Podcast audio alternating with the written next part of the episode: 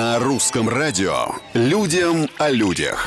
Всем привет, это Петр Кузнецов и необычные истории жизни, казалось бы, обычных людей.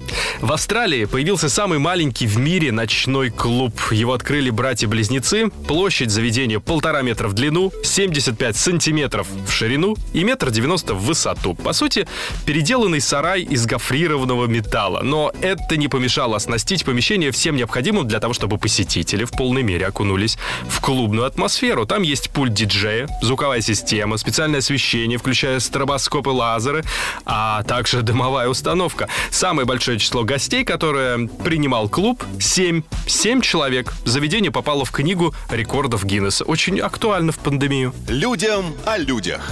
В Японии, в стране долгожителей, в фитнес-клубах можно встретить...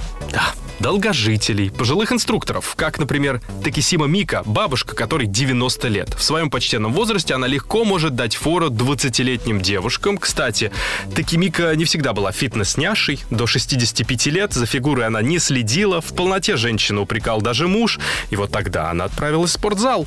Увлекшись тренировками на долгие годы, бабушка своим упорством и харизмой привлекла внимание тренера и владельца тренажерного зала. Тот и предложил Такимике работу. Так, в возрасте 87 она стала старейшим фитнес-тренером в стране. Интересен распорядок дня бабушки. Записывайте, записывайте. Ложится спать она в 11 вечера, встает в 3 утра.